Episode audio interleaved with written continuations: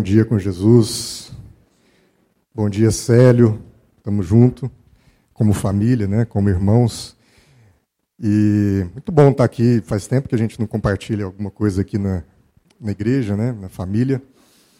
E, e a gente tem meditado. Tem, eu vi uma frase essa semana muito legal, que é assim: o perfeito da imperfeição é a perfeição de ser imperfeito perfeito da imperfeição é a perfeição de ser imperfeito. A gente assistiu essa semana um filme, aquele October Baby, não sei quem assistiu aqui, que é um, uma, uma história real de uma menina, uma jovem, que foi abortada, mas sobreviveu no aborto. E ela carrega uma dor muito profunda na existência dela, e ela enfrenta desafios de depressão, enfrenta desafios na área de saúde. E, num dado momento do filme, alguém vira para ela e diz assim: Olha, fica tranquila, porque ser humano é ser maravilhosamente imperfeito, falho. Ser humano é ser maravilhosamente imperfeito, maravilhosamente falho. Muitas vezes a gente tem dificuldade de aceitar isso. A gente, a gente é orgulhoso demais para aceitar que nós somos imperfeitos. A gente se acha demais, a gente se acha perfeito demais, a gente se acha sem defeito, sem desafio. E, e isso dificulta enfrentar as nossas dores. Talvez por isso seja tão difícil sair das depressões da vida, porque a gente não admite que precisa ser ajudado. Então é preciso parar e meditar sobre isso. Que o perfeito da imperfeição é exatamente a perfeição em ser imperfeito, admitir que a gente é imperfeito. Porque o processo de criação é exatamente esse caminho, essa trajetória de formação de um ser perfeito revelado plenamente em Cristo Jesus. Mas o ser humano não é um, um ser é, que vai da terra para o céu automaticamente. Ele é um ser concreto que sofre, que come, bebe, que adoece. Nós estamos constantemente nessa tensão da existência, da nossa vida. O ser humano é cheio de quina. quem tem quina aqui? Sabe, né? Talvez por isso Jesus tenha vindo como um carpinteiro. não é? Porque o carpinteiro ele vai ali, não é? Não, é, Jesus é esse carpinteiro maravilhoso que vai ajustando as nossas quinas. Né? A gente queria meditar um pouco sobre essa dinâmica né, da imperfeição, dos nossos desafios, como a gente vai caminhando nessa trajetória de nos tornarmos um ser perfeito em Cristo Jesus. Né? E, e, eu queria compartilhar algo lá no Evangelho de João. A gente podia abrir lá João, no capítulo 20. Mas antes, Vamos ter uma palavra de oração, curva sua cabeça. Senhor Deus, nosso Pai, nós te louvamos, te glorificamos pela revelação plena do homem perfeito em Cristo Jesus, o varão perfeito, e nós queremos atingir essa estatura de perfeição em Cristo Jesus. Nós sabemos que é, o desafio, a trajetória, a caminhada é exatamente para que nós possamos trabalhar essas nossas fragilidades, essas nossas imperfeições. E trabalhar isso parte de reconhecer que somos imperfeitos. Caso contrário, nós cairemos no orgulho que Satanás caiu, de se achar perfeito demais e de que alguém que não precisa de ajuda, seja dos homens, seja dos anjos, seja do Senhor. Nós queremos reconhecer humildemente a nossa fragilidade humana, mas reconhecer que o Senhor propiciou um Salvador para a nossa existência, que é Cristo Jesus. Fala conosco nessa manhã, através da tua palavra, que nós sejamos ensinados e que nós possamos sair daqui com os nossos entendimentos, com a nossa mente definitivamente transformada, em nome de Jesus. Amém. João 20, a partir do verso 10, diz assim: Os discípulos voltaram para casa. Maria, porém, ficou à entrada do sepulcro chorando. Enquanto chorava, curvou-se para olhar dentro do sepulcro e viu dois anjos, vestidos de branco, sentados onde estivera o corpo de Jesus, um à cabeceira, o outro aos pés. Eles lhe perguntaram: Mulher, por que você está chorando? Levaram embora o meu senhor, respondeu ela, e não sei onde o puseram. Nisso, ela se voltou e viu Jesus ali, em pé, mas não o reconheceu. Disse ele: Mulher, por que você está chorando? Quem você está procurando? Pensando que fosse o jardineiro, ela disse: se o Senhor o levou embora, diga-me onde o colocou e eu o levarei. Jesus lhe disse: Maria. Ela então, voltando-se para ele, exclamou em aramaico: Rabone, que significa mestre. Jesus disse: Não me segure, pois ainda não voltei para o Pai. Vá, porém, a meus irmãos e diga-lhes: Estou voltando para o Pai e Pai de vocês, para o meu Deus e Deus de vocês. Maria Madalena foi e anunciou isso aos discípulos. Eu vi o Senhor e contou o que ele lhe dissera.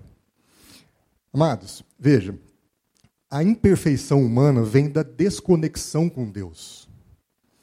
Mas o caminho rumo ao que Paulo fala lá em Efésios 4, 13, rumo à maturidade, atingindo a medida da plenitude de Cristo, vem exatamente pela reconexão com o próprio Cristo. Então nós somos imperfeitos porque a gente, em algum momento, desconectou com Deus.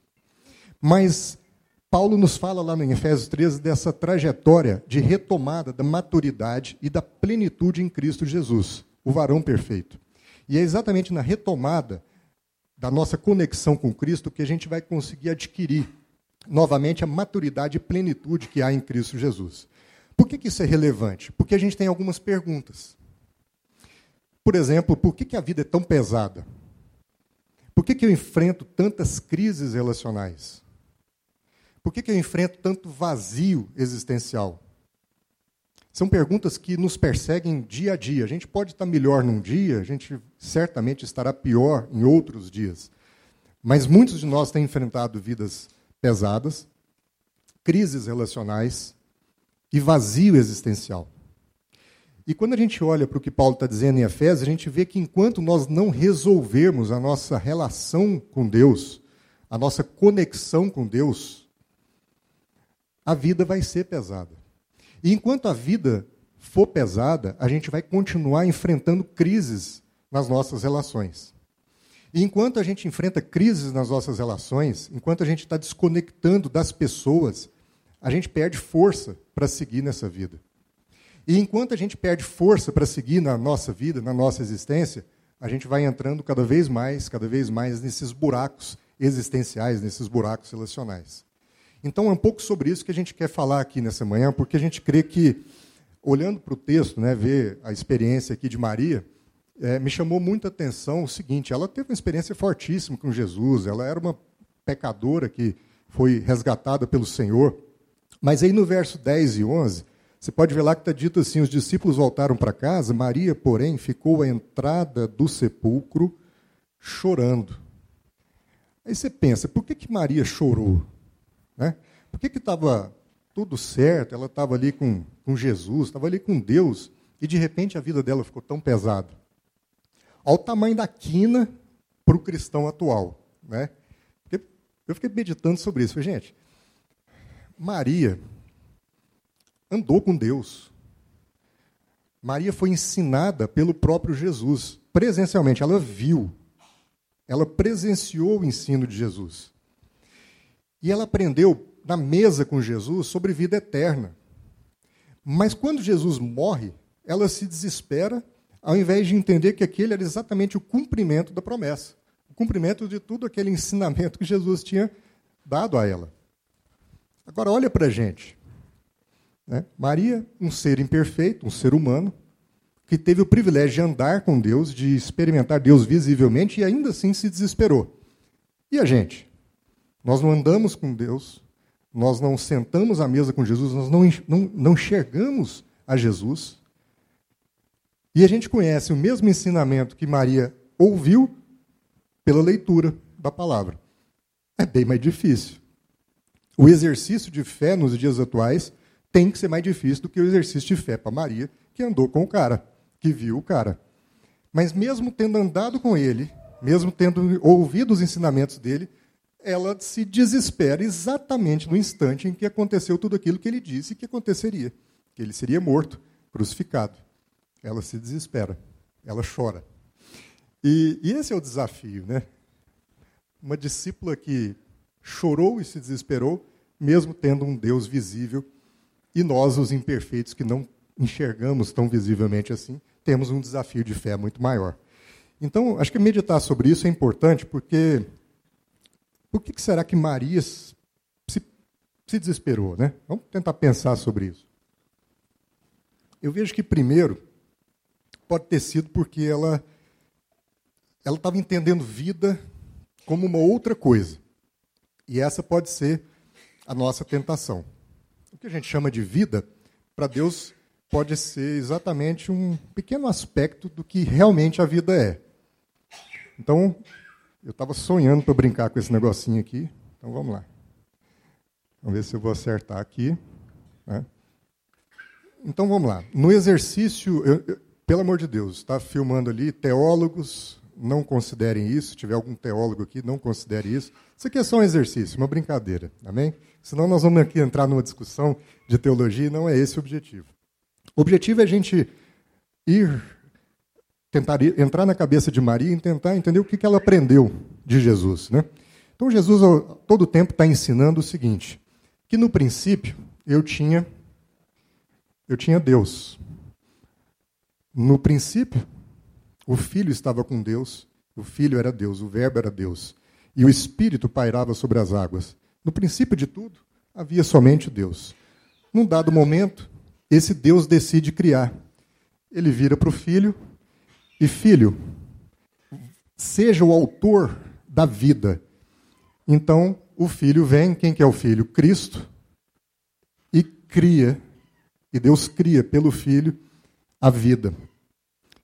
E essa vida foi criada na eternidade, antes que a gente pensasse em tempo, mas num certo momento há uma inflexão na eternidade, e aqui estamos nós.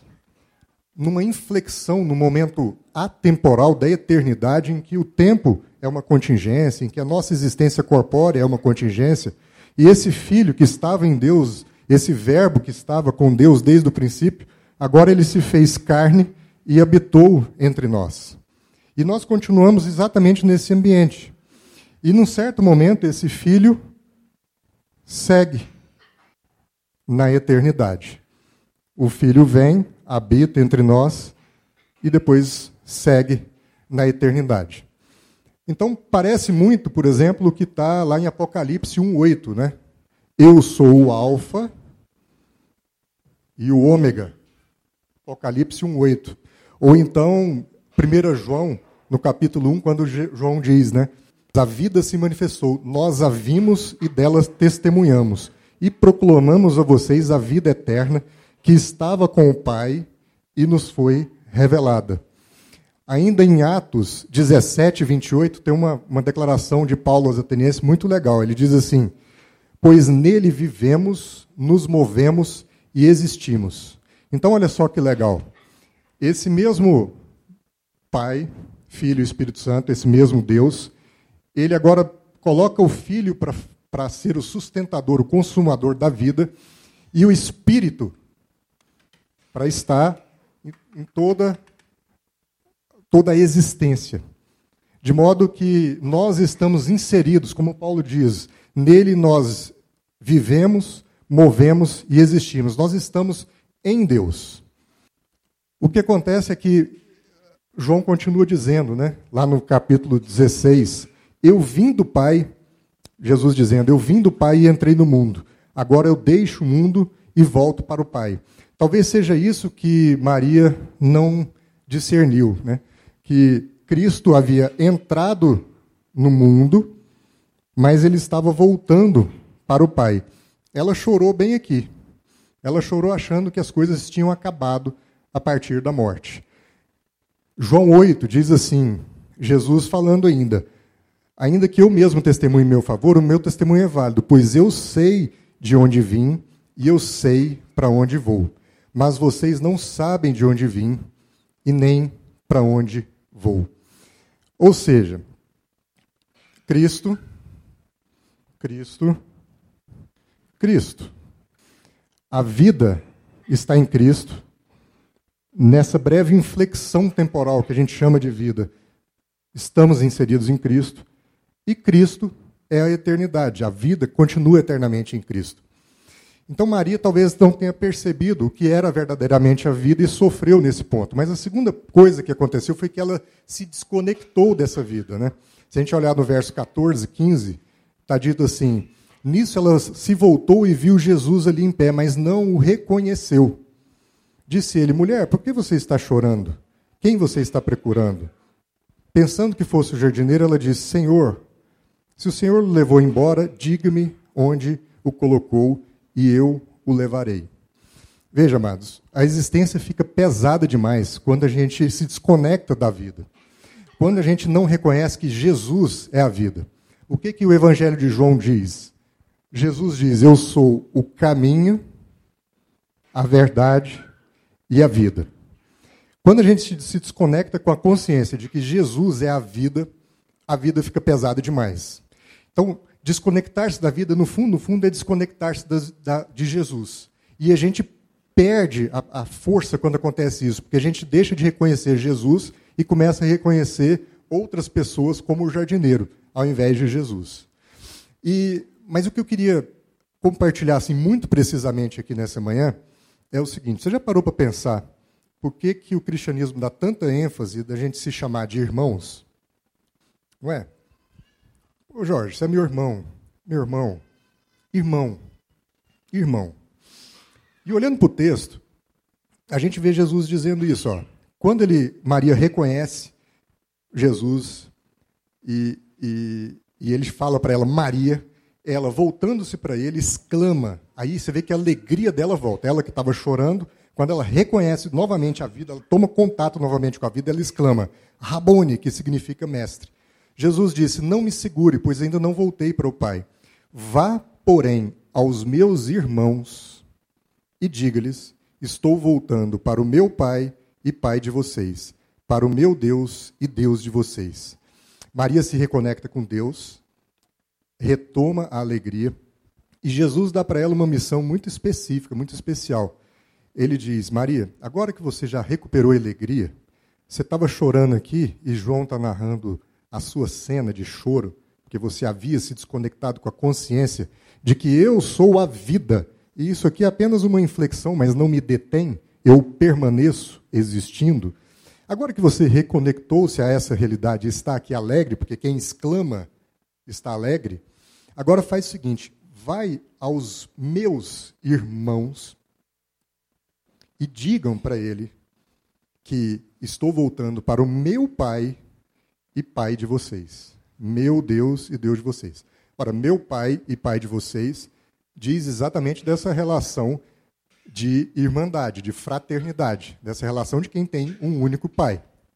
Então, e é interessante isso, né? Jesus é, é posto na Bíblia como talvez uma espécie de um prisma, né? Tem hora que você olha para ele, dependendo da perspectiva que você olhar, você está vendo o leão da tribo de Judá.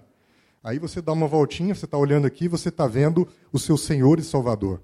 Você olha para cá, você está vendo o Deus que se fez carne e habitou, habitou entre nós. Você olha, você está vendo o Verbo que estava com Deus antes da fundação do mundo. Mas agora, nesse prisma muito específico, Jesus está se posicionando como irmão, o unigênito do Pai que se tornou primogênito entre nós. Então, no fundo, o que a gente, olhando para esse desenho aqui, precisa completar é que se havia uma existência eterna em Deus, que no processo criacional, pelo Filho, o Verbo se fez carne e habitou entre nós. Quando Jesus fala de irmãos, Jesus está exatamente dizendo que nesta inflexão temporal que a gente chama de mundo e existência e vida, nós temos aqui as pessoas, os irmãos. E olha que interessante. Olha a quantidade de vezes que isso aparece na Bíblia. Eu não estou elencando aqui todas, né? Mas Hebreus é muito específico com relação a isso. Hebreus, no capítulo 2, diz assim: Ora, tanto o que santifica quanto os que são santificados provém de um só. Por isso, Jesus não se envergonha de chamá-lo de quê? De irmãos. Ele diz: Proclamarei o teu nome aos meus irmãos. Na assembleia te louvarei. Por essa razão era necessário que ele se tornasse semelhante aos seus irmãos em todos os aspectos, para que para que ele se tornasse o sumo sacerdote misericordioso e fiel em relação a Deus e fizesse a propiciação pelos nossos pecados. Aí João, na oração maravilhosa de Jesus, narrada em João 17, olha que coisa bela que Jesus está dizendo.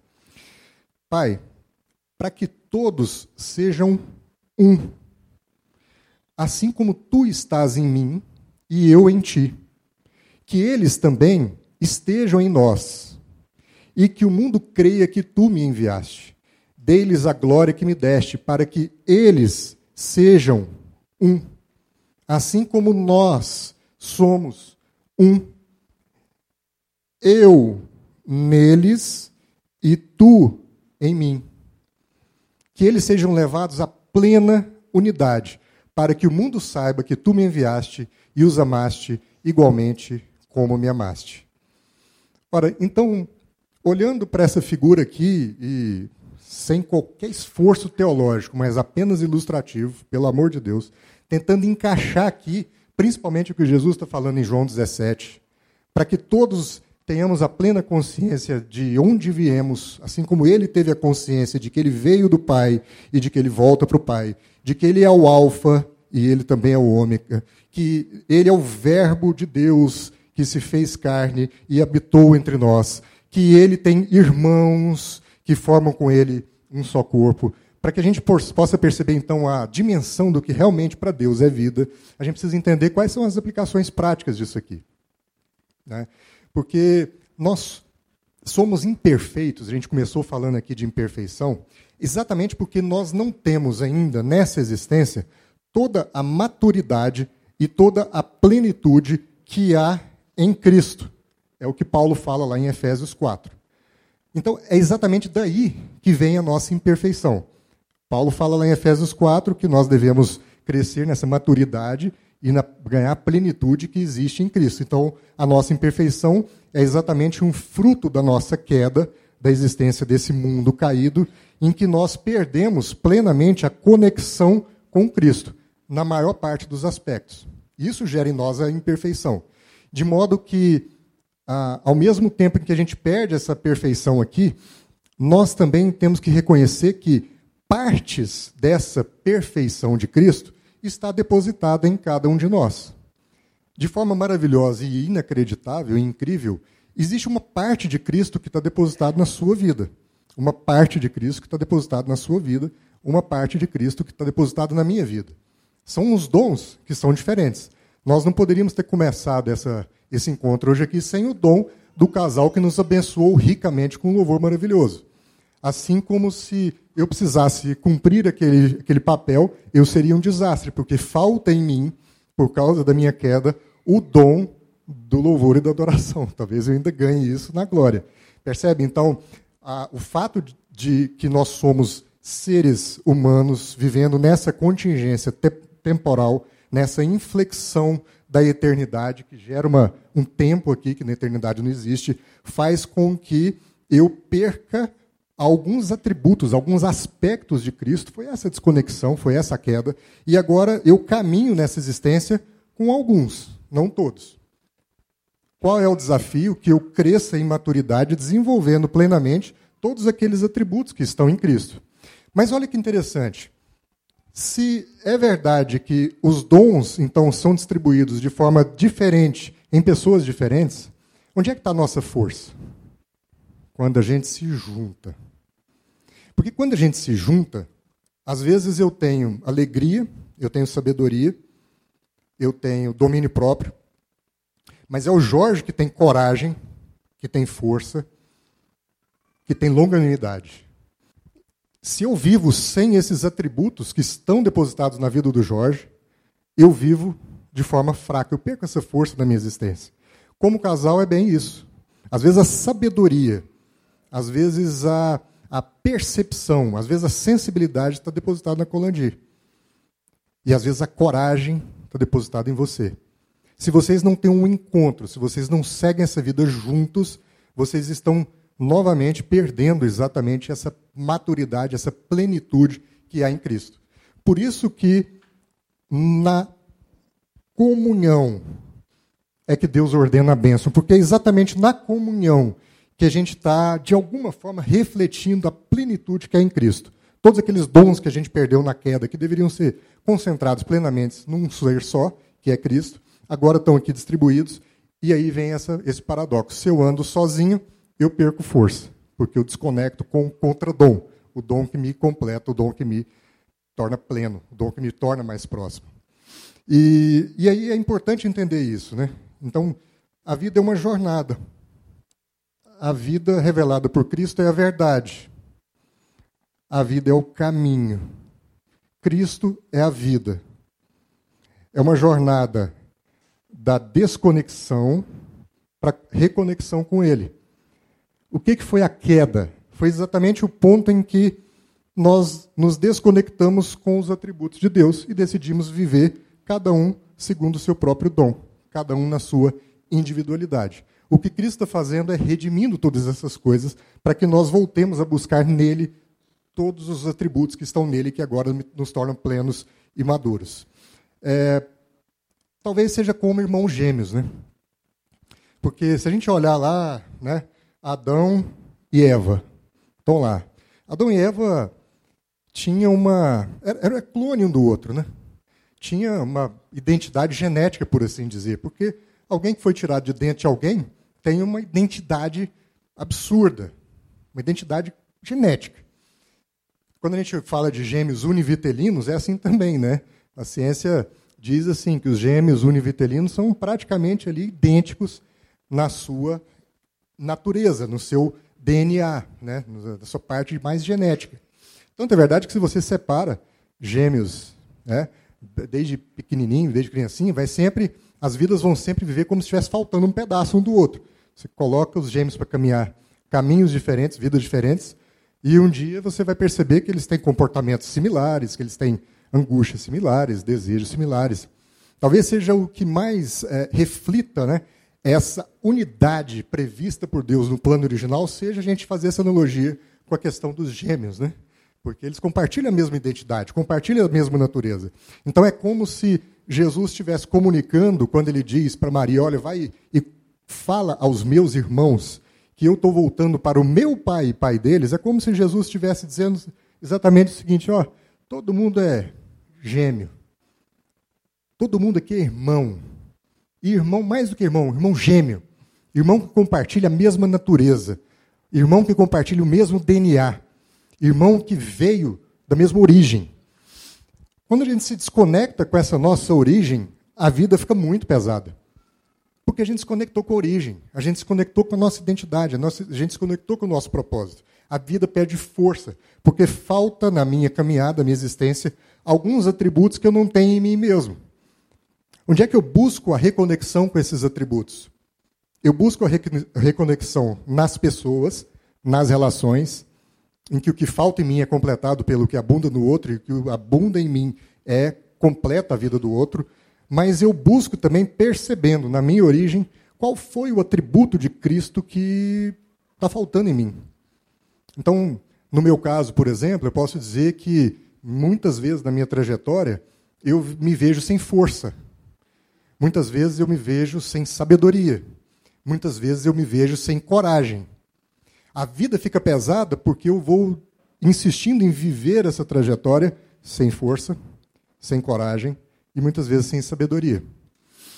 Eu posso me reconectar com isso no corpo, ou eu posso me conectar com isso na origem, entendendo em Deus onde eu estou deixando de aprender com Jesus, mesmo não tendo jantado com Ele. E todas as coisas que Ele tem ensinado para a gente estão escritas, estão postas, e por isso a vida fica pesada, por isso eu tenho tanta crise relacional, por isso eu tenho tanto vazio. Mas há uma solução. E a solução é exatamente nós tomarmos consciência disso e trazermos os nossos irmãos dentro da gente. Trazermos os nossos irmãos dentro da gente. Porque, no fundo, amados, qual foi a queda? O que, que a queda do homem significou? A queda do homem significou a ruptura desse conceito de unidade. Desse conceito que Paulo, de forma muito brilhante, fala aos atenienses. Nele nós, nós vivemos, movemos e existimos. Nós estamos inseridos nessa vida de Deus. Nós estamos inseridos na vida de Deus. Tanto é verdade que a todo momento esse conjunto de indivíduos a quem Jesus chama irmãos e que os exorta a considerarem irmãos entre si, Jesus chama isso aqui de corpo dele. Paulo diz que esse é o corpo de Cristo. Então, seja na reconexão com os meus irmãos visíveis, seja na reconexão com os meus irmãos que eu não vi, seja na reconexão com o meu gêmeo que eu não conheci, seja na minha reconexão com Cristo, no fundo, no fundo, é uma coisa só. Porque reconectar-se com pessoas é reconectar-se também com Cristo, porque eu estou reconectando com o corpo dele. E reconectar, restaurar a minha relação com Deus, aprender mais de Jesus, dá na mesma, porque no fundo a vida é Cristo. Ela veio antes de mim, você não inventou a vida. E ela vai continuar depois de você. Você não tem controle sobre isso. O que você pode decidir é ficar de fora ou dentro desse negócio. Porque se você não aprende isso aqui, se nós não aprendemos isso aqui, aí nós vamos ficar bem ali, ó. É, não está funcionando, mas é aqui, ó. Sei lá, como é que chama isso aqui? Inferno? Hein, Clenê? Você que é mais teólogo? É fora da vida programada por Deus, fora do corpo de Cristo. Quem está entendendo o que eu estou falando? Portanto, amados, o que, que eu queria trazer com vocês é assim: unidade. Unidade. De quem você se desconectou na sua jornada até aqui? Por que, que sua vida está pesada? Por que, que você está enfrentando tanta crise relacional? Por que, que você está enfrentando esse vazio dentro de você? Muito provavelmente porque tem gente aqui de quem você se desconectou. São seus pais? Você se desconectou com seus pais? Você se alegra com seus pais, mesmo não concordando com eles? Você se alegra com o fato de que eles foram pessoas que foram utilizadas por Deus no propósito de te trazer dentro dessa existência? E que isso por si só é maravilhoso, é lindo. Mas quando você se desconecta, te falta força. Porque algum atributo está fora de você e você não está trazendo para dentro. Você se desconectou do seu marido, da sua esposa? Você já não, você já não tem mais aquela. Ah, não era quando a gente, como a gente namorava. Quando namorava era muito melhor e agora a gente virou, sei lá, estranhos dentro de casa. Foi essa a sua desconexão? Você se desconectou dos seus colegas de trabalho, dos seus sócios, dos seus clientes, dos seus pacientes. Onde é que você está vivendo aqui? Você está querendo pular da panela? Você está querendo pular aqui para baixo? Ou você está se vendo sustentado por essa vida, esse caminho, essa verdade que é Cristo? Você está se vendo dentro de Deus ou fora de Deus? Quem é que você está deixando de fora? Você se desconectou de, dos seus irmãos, irmãos de sangue, que você conheceu ou que você não conheceu? Quem são as pessoas que estão fora da sua vida e que não deveriam estar? Da minha vida. Quer saber por que a vida está pesada? É por isso.